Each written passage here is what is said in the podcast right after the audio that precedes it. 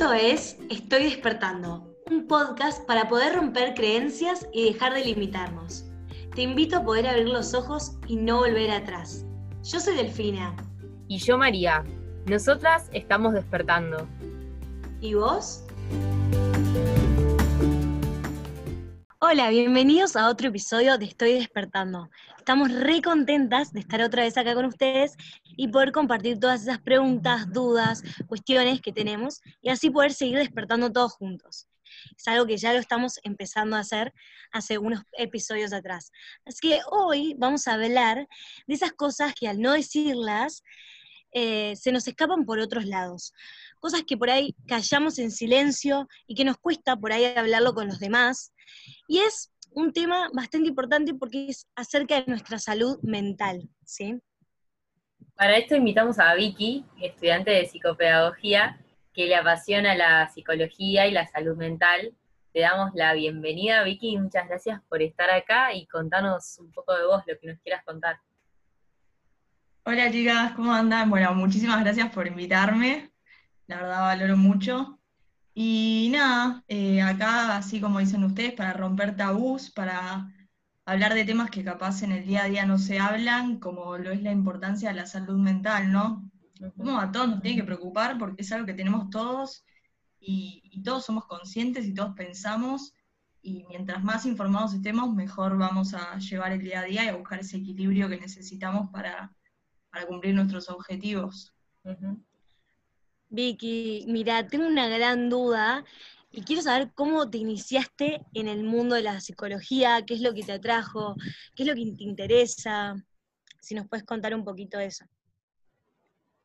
Espectacular pregunta para arrancar. Em, a ver, yo arranqué teniendo psicología, así lo básico, en el colegio, y la verdad que era una materia que me copaba un montón, justamente por esto que decía, que lo, de los pensamientos, los procesos mentales, lo, ser consciente de lo que uno piensa, lo que dice, es algo que, tenemos todos, es algo que hacemos todos, todos tenemos psiquis, todos tenemos mente, y mm, a medida que fui informándome, averiguando, fui descubriendo capaz pequeños detalles o pequeños temas que me fueron interesando más, como por ejemplo em, el, el, reaprendizaje en los ancianos, que es algo que, creo que me voy a dedicar cuando sea grande, todo el tema del Alzheimer, todo cómo uno se va olvidando las cosas, pero puede volver a aprenderlas más allá de la edad, y de, bueno, todo que, me parece muy interesante que vamos a hablar hoy, de, de lo que es el pensamiento y de ser consciente y de,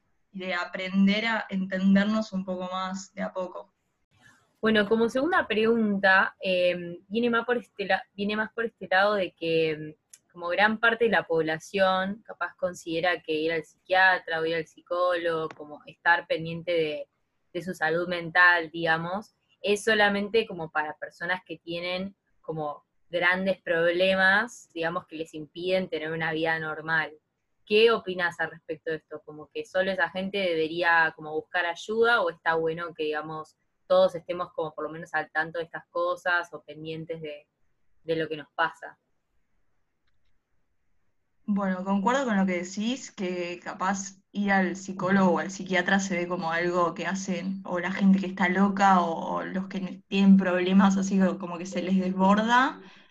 Eh, pero yo creo que es una herramienta que te puede ayudar a justamente este equilibrio que decíamos o este entendimiento, el cumplir objetivos, el reacomodar ideas, pensamientos, más allá de aquel que tiene problemas, eh, que por lo general es el que busca esta ayuda psicológica, creo que es una herramienta que todos podemos aprovechar y que teniéndola como la tenemos hoy con todas las investigaciones y todos los descubrimientos más allá del lado de la medicina, tecnológicos y un millón de cosas que te puedas imaginar, tenemos que aprovechar todo esto que, se conoce de la mente y, y aprovecharlo y incorporarlo, informarnos y, siempre seguir avanzando en este tema porque es algo que al fin y al cabo todos tenemos mente, todos pensamos, todos sentimos, todos eh, somatizamos, vinculamos y es algo que para el desarrollo personal es súper importante y que, bueno, en el día a día realmente puede ser una ayuda. no hay que verlo como algo temerario o algo que como última instancia, sino que el que puede y, tiene la oportunidad de aprovecharlo debería realmente, eh, más allá de como opinión personal, que a mí me parece fantástico, el capaz yo uso más la terapia como una bajada a la realidad, como un traer todos mis problemas, y más allá de problemas, mis pensamientos, para organizarme, para contarle a alguien, pero sí, como hay distintas técnicas que te pueden ayudar a resolver problemas, cuestiones, crisis. A lo largo de la vida estamos constantemente en crisis y en cambio y en alteraciones que necesitamos ponerlas en palabras y escuchar la perspectiva de otro, escuchar si hay alguna información respecto al tema. Es muy, muy útil, la verdad que, recomiendo mucho eh, meternos más sin miedo en todo esto que es la salud mental. Tengo una gran duda, que es principalmente cuáles son los trastornos más comunes. Porque a veces uno no sabe, eh, yo creo que uno de los que, más tomamos en general, y más que ahora que vivimos, por lo menos nosotros en ciudades grandes, en movimiento y demás, es la ansiedad, ¿no? Que nos genera el día a día, la rutina, el bullicio, eh, ir para un lado y para el otro. Sí, eh, bueno, también la actualidad y en nuestro país, principalmente en Argentina. Pero bueno, quiero saber si nos puedes contar cuáles son los trastornos más comunes. Eh, bueno, claramente así como decís, la ansiedad es como el que más se ve. De hecho, la ansiedad en una medida que no es patológica, es bueno para el ser humano, todos tenemos, eh, porque justamente la ansiedad es eso que nos hace pensar en el futuro, nos hace programar, organizarnos, plantearnos objetivos. Em, pero bueno, lo más común hoy en día son todos los trastornos de pensamiento, eh, como por ejemplo la ansiedad, la depresión, son todas estas distorsiones cognitivas que se llevan a lo patológico, esto quiere decir que hace mal, em, que se somatizan, que se van al cuerpo, Em, que, al fin y al cabo hoy en día están súper estudiadas y tienen un montón de soluciones que la verdad que buscan hacer es que el pensamiento se reestructure para buscar este equilibrio y que uno pueda llevar una vida más saludable. Y vos decís que cuando se somatizan se llevan al cuerpo, ¿no? Digo, ¿cómo lo podés ver? ¿Cómo lo podemos notar? ¿Dónde lo notamos en nuestro cuerpo?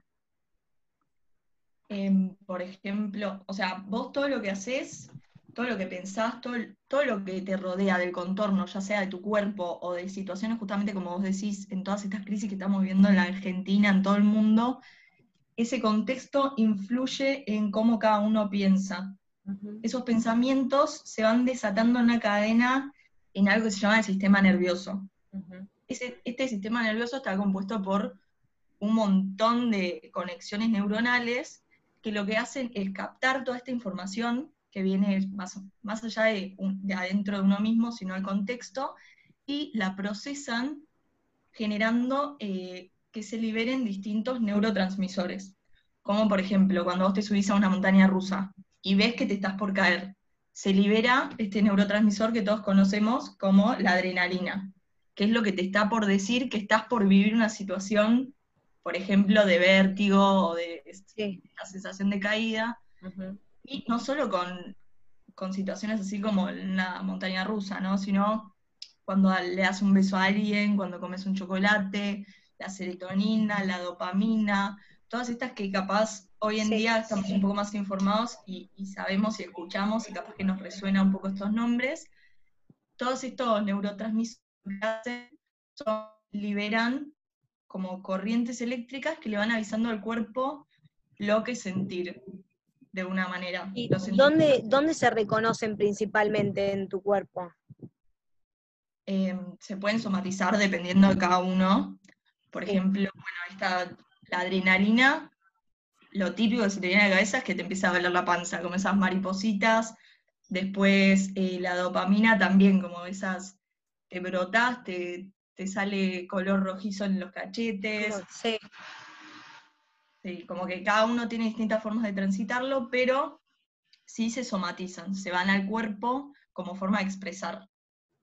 Bueno, a mí, a mí me pasó de, muy chica, eh, que ustedes, bueno, ya, me conocen, ya lo saben, pero yo a los ocho años eh, desarrollé artritis reumatoidea, que es una enfermedad autoinmune, digamos, a mí se me inflamado una rodilla eh, y me tuvieron que operar, después se me inflamó la otra, y yo estaba como convencida de que me había pasado eso por estrés. O sea, había una tendencia genética en mi familia, digamos, de esa enfermedad, pero a la vez, eh, como que yo siento que siempre vi como esa conexión entre lo que pasa en tu cabeza y tu cuerpo y cómo muchas cosas como que se pueden liberar por ahí, ¿no? Eh, ¿Tenés eh, como alguna técnica que nos puedas contar o algo que nos recomiendes como para calmar, por ejemplo, la ansiedad, que capaz es algo que podemos vivir eh, como en menor grado, pero que todos compartimos, o cuando sí, nos empezamos como a abrumar en estos tiempos, cuarentena, encierro?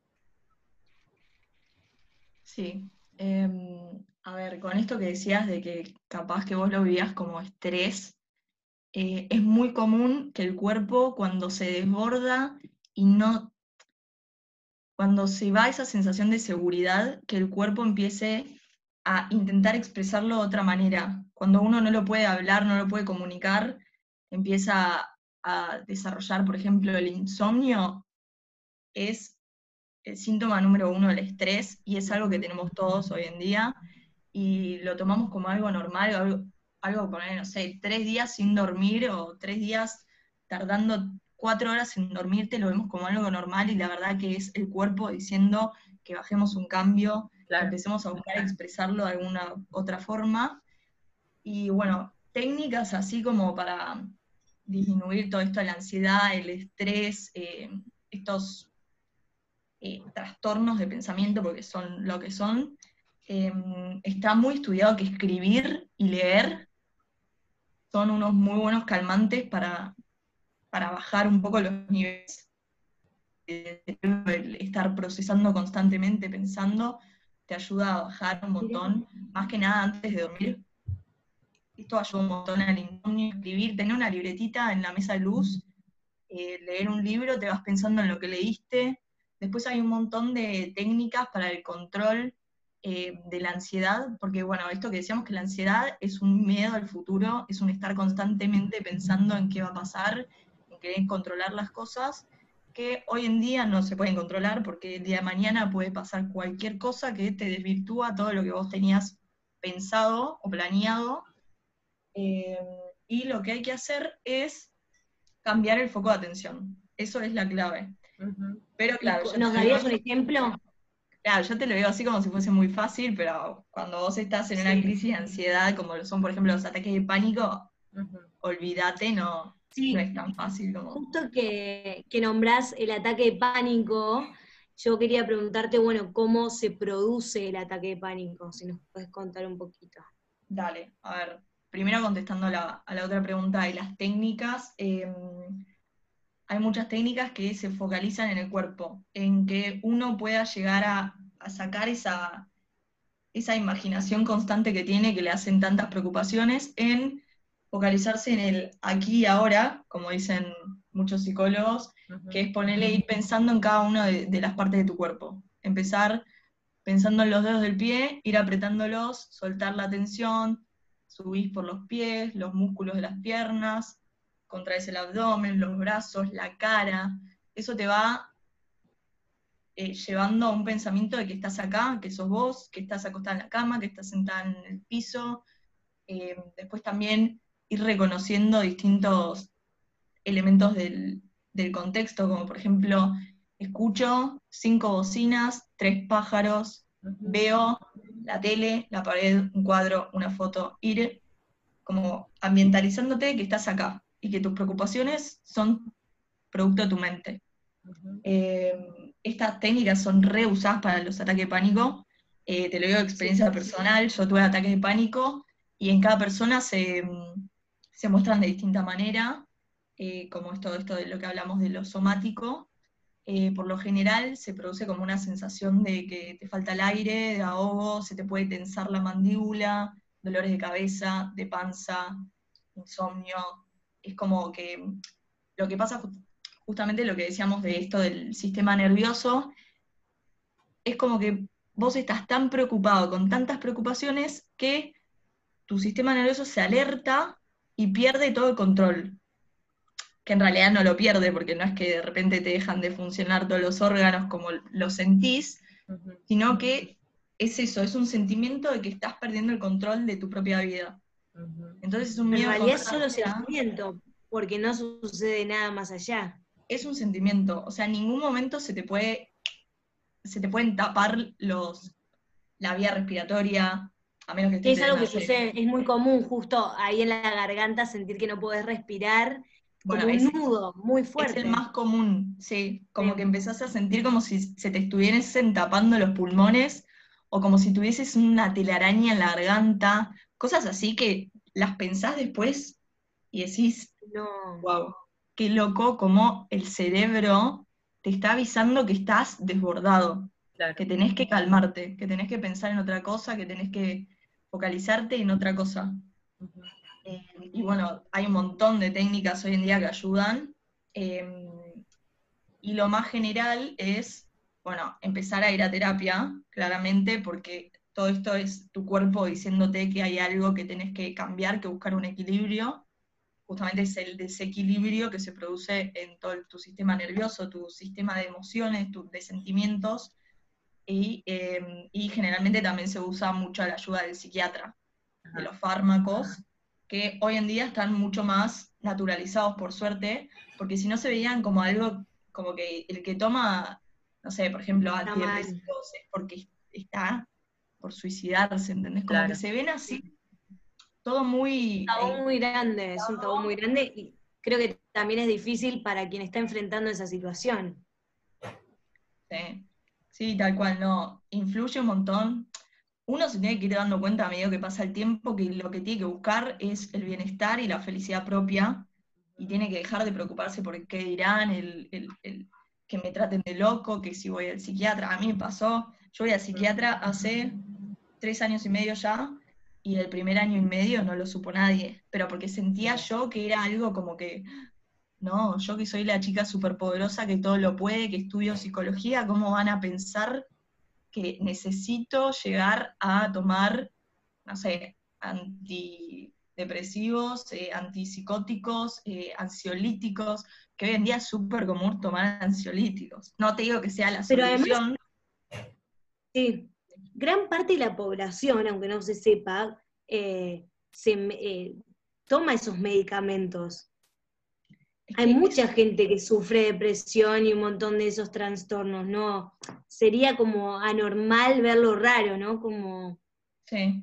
No, es que justamente hay que apreciar esta técnica, porque vos pensás, hace 60 años atrás no había todo este desarrollo tecnológico, no había esta medicina y la gente lo sufría de otra manera. Y ahora hay que aprovechar que tenemos esta ayuda porque es una ayuda.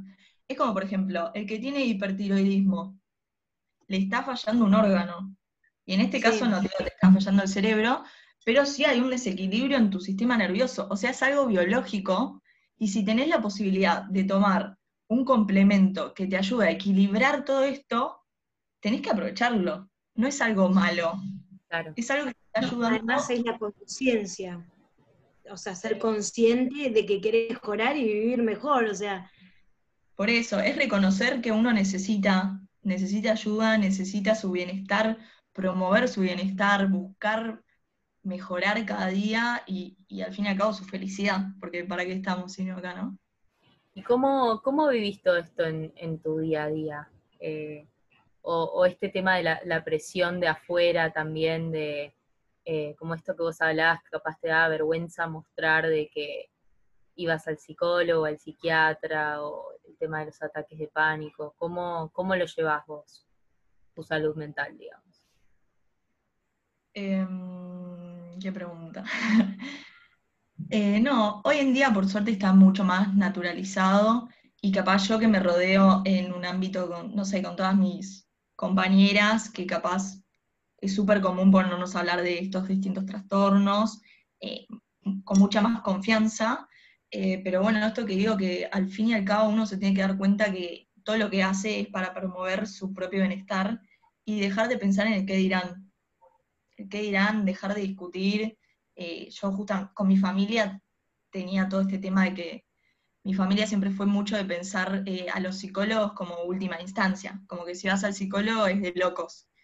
Eh, y bueno, y, dejar de, pensar en el qué dirán y el, lo que ellos piensen, preocuparse por uno mismo, creo que es la base de todo, y preocuparse, es una tarea. Una vez que tenés, a mí que me pasó con los ataques de pánico, no fue de un día para el otro que me mejoré, sino que fue algo constante, fue un proceso, fue un buscar qué técnicas me servían, cuáles no, cuando arranqué con ansiolítico, qué medida tomaba. Yo arranqué con una medida como si fuese un para caballos, terminada dopadísima, eh, depende del cuerpo de cada uno, ir viendo, ir controlando. Es un proceso y es comprometerse a buscar el propio bienestar. Y después de que nos contás todo esto, ¿no? Eh, como ¿Qué fuiste aprendiendo de todo este proceso que te tocó vivir? Porque calculo que también es despertar otra parte tuya que por ahí no la conocías, enfrentarte a y empezar a hacer otra Vicky, ¿no? Porque antes de que te sucedan esas cosas, uno se, se empieza a transformar. Sí, yo creo que lo que más eh, pudo despertar en mí es toda esta parte empática que no sabía que tenía. Es el ponerme en el lugar del otro y saber que más allá de que yo tenga mis problemas y mi ansiedad y mi depresión y mis ataques y mis crisis, el otro también la puede estar viviendo, porque justamente a lo largo de la vida es un, la vida es un proceso, es un desarrollo constante, es un cambio de paradigma y de de altibajos constante que no todos lo transitamos de la misma manera. Y bueno, esto de empatizar y de...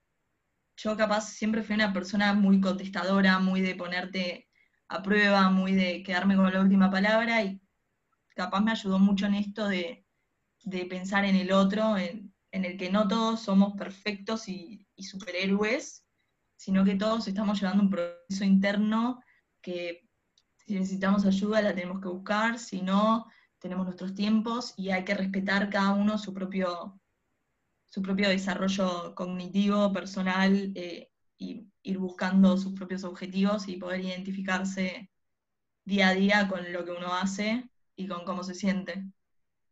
Y mm, eso que nombrás del proceso interno, ¿no? Que a veces uno desconoce lo que le pasa a los demás. Eh, adentro, porque hay gente que tiene personalidades que por ahí las callan más, eh, se retrotraen en sus propios problemas, digo, a veces, no sé qué opinás, con que a veces hay personas que, que sin querer o por personalidades y demás, hieren con palabras y por ahí la persona que está pasando como todo este proceso, que es bastante difícil, pero que se puede, o sea, eso es importante remarcar, ¿no? Que por ahí eh, estás pasando por ansiedad o como darte un, ejemplo puntual, eh, y pensás que, se van a seguir repitiendo constantemente, no, o sea, que se puede salir de eso, pero los demás no lo saben, entonces, nada, ¿qué, le dirías a las, personas en general de ese tema? De tener cuidado con, cómo se le habla al otro. No solo con la ansiedad, sino depresión, entre otros, entre otros trastornos. Bueno, nada, tener en cuenta que, estos trastornos, por más que no los veamos eh, en nuestro círculo cercano, es algo súper normal y que cada vez, cada día hay mayores casos, hay mayores trastornos, hay distintas situaciones que desencadenan en la gente distintas cosas, distintos pensamientos, y bueno, todo esto de desarrollar la empatía, el pensar en el otro, de informarse, hay un montón de, posts en, más que nada en Instagram, por ejemplo, de cómo tratar con personas, no sé, vos capaz no sabés, pero alguien capaz sufre un abuso y vos haces chistes de eso y al otro lo herís, le generas insomnio, ataques de pánico, eh, más allá de abusos, así como caso extremo, digo, eh, se peleó con el novio, no te contó, como ponerte también en que el otro no, capaz te está demostrando que está a 10 puntos, pero no todos podemos comunicar y expresar como tienen la suerte algunos de que tienen esa personalidad así extrovertida y súper comunicativa y que hay que entender eso y que cada uno tiene su propio proceso interno, eh, comunica el que puede, el que quiere y hay que arrancar a, empatizar y a ponerse en el lugar del otro y, y mejorar la comunicación y estar constantemente informándose para no lastimar ni a los otros ni a uno mismo.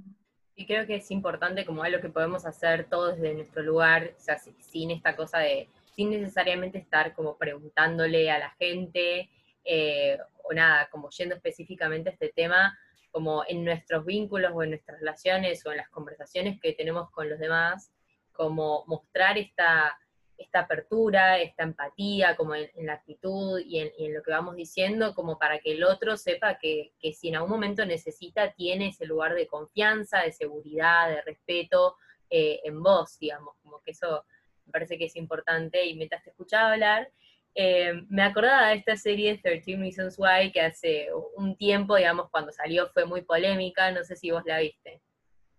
Sí, sí, espectacular.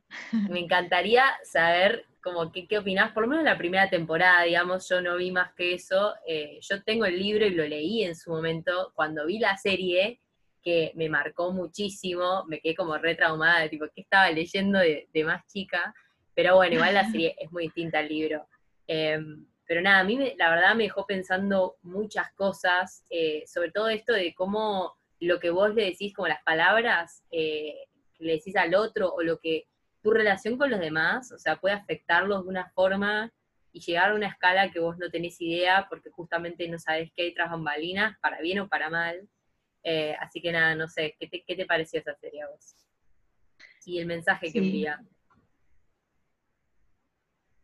No, más que nada en toda la importancia que hoy en día se está teniendo del bullying también, del bullying, del ciberbullying, de capaz comentarios que uno me pasa un montón. Yo tengo un hermano adolescente y capaz es el canchero y tiene un comentario, no sé, en Instagram, en Twitch, en alguna de esas redes que tiene, y se está haciendo gracioso, pero anda a ver el otro cómo se lo toma o el otro cómo, cómo le afecta, si está viviendo alguna de estas situaciones.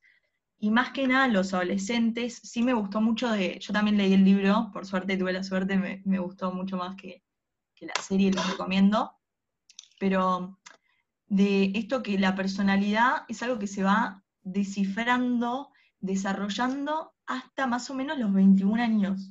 O sea, vos tenés 21 años de ir descubriendo quién sos, tus gustos, tu carácter, y en todo esto que es el proceso de la adolescencia, de la pubertad, y esto de terminar el colegio o que te empieza a gustar alguien, eh, ir, tener que decidir tu vida, la presión que se le pone a los adolescentes hoy en día sea, vos imagínate, un día para el otro estás pepe, con tus amigos y tenés que elegir carrera, saber de qué vas a trabajar, si te querés casar, si quieres trabajar ahora. O sea, todo, eso influye y por más que haya adolescentes que no lo demuestren, eh, hay que tener súper empatía, más que nada con esa edad, con todos, obviamente, pero el sí, el tener mucho más cuidado con cómo hablamos Em, el bullying es un tema súper interesante y súper importante que, hay que, estar súper informado y, sobre todo acá reina la empatía y el respeto y el, pensar en el otro.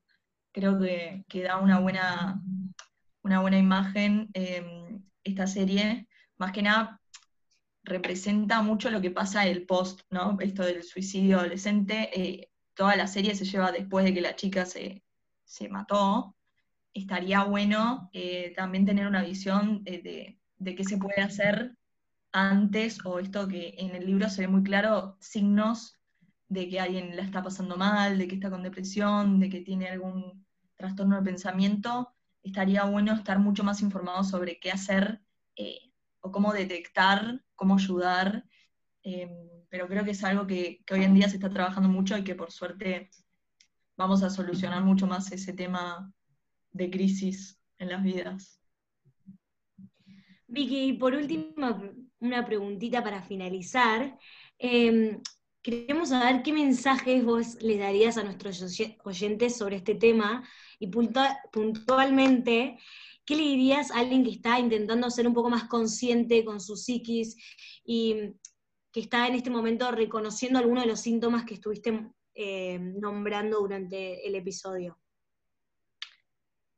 Bueno, primero que nada, que, no paremos de informarnos, que está lleno, ojo igual de dónde sacamos la información, pero hoy en día tenemos un montón de recursos para ser más conscientes eh, de nosotros mismos, de los otros, valorar todo esto que es el, proceso personal, el no tener miedo a, buscar eh, cómo es uno, cómo se siente uno, cómo se expresa, em, que hoy en día estamos llenos de recursos eh, y nada, promover el, bienestar y darle la misma importancia a la salud mental que, a, que al resto de la salud. Así como cuidas tu peso, tu rodilla, tu codo, tus dientes, cuidar la salud mental. Súper importante porque al fin y al cabo estás con uno mismo, estás vos solo, estás, te tenés que querer y, esto de, de promover tu propia salud mental es algo súper recomendable, que la verdad que para mí fue un antes y un después, conocer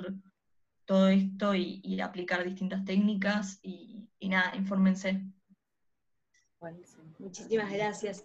Eh, como para cerrar de todo lo que hablaba, yo me quedo un montón con esto de, pensar en nuestra mente, ¿no? Ser más conscientes.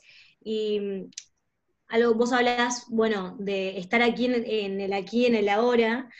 Eh, nada, yo quería compartir un poco más que nada, eh, en este último tiempo con la cuarentena, empecé a meditar y creo que es una, herramienta súper importante que hay que darnos un espacio para, para relajarnos un rato, estar conscientes, empezar el día así o también finalizarlo así, de esa manera, en silencio y en paz con uno mismo, ¿no?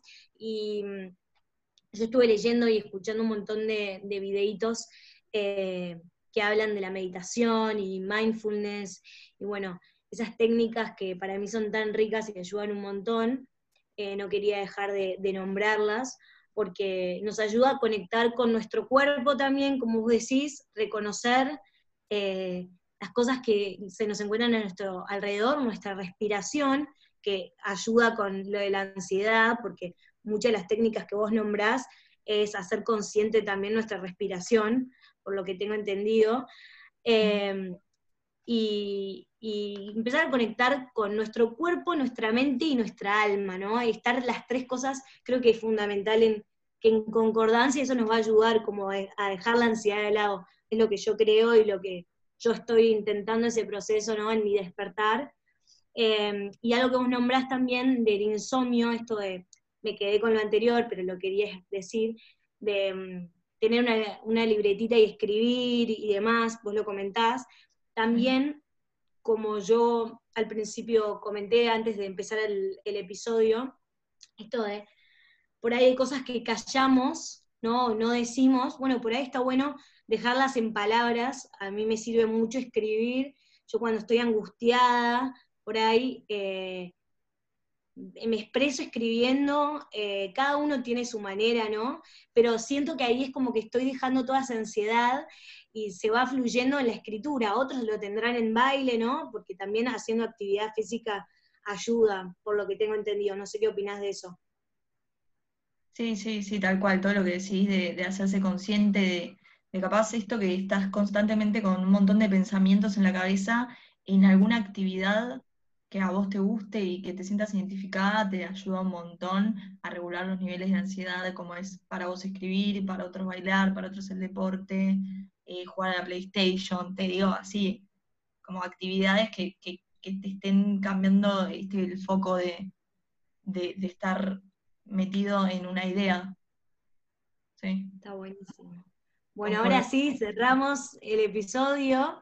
Así que te agradecemos un montón, la pasamos muy bien. Gracias por haber, eh, haberte copado, por tu tiempo, contado tu experiencia y abrirte con nosotras, que es súper importante, nosotras lo apreciamos un montón. Y todas estas técnicas para, llevar a cabo. Y esto que vos remarcás, que, no está mal ir al psicólogo y no está mal ir al psiquiatra y, y fundamental la empatía. Así que bueno, Mary nos va a contar cómo sigue esto. Muchas gracias a todos por escucharnos, también gracias a Vicky otra vez. Eh, y bueno, nos encuentran en Instagram, como espero que ya sepan y ya nos sigan, como arroba estoy despertando, donde seguimos eh, publicando distintas cosas y seguimos eh, despertando todos juntos. ¿Y a quién le toca, Elfi, ahora?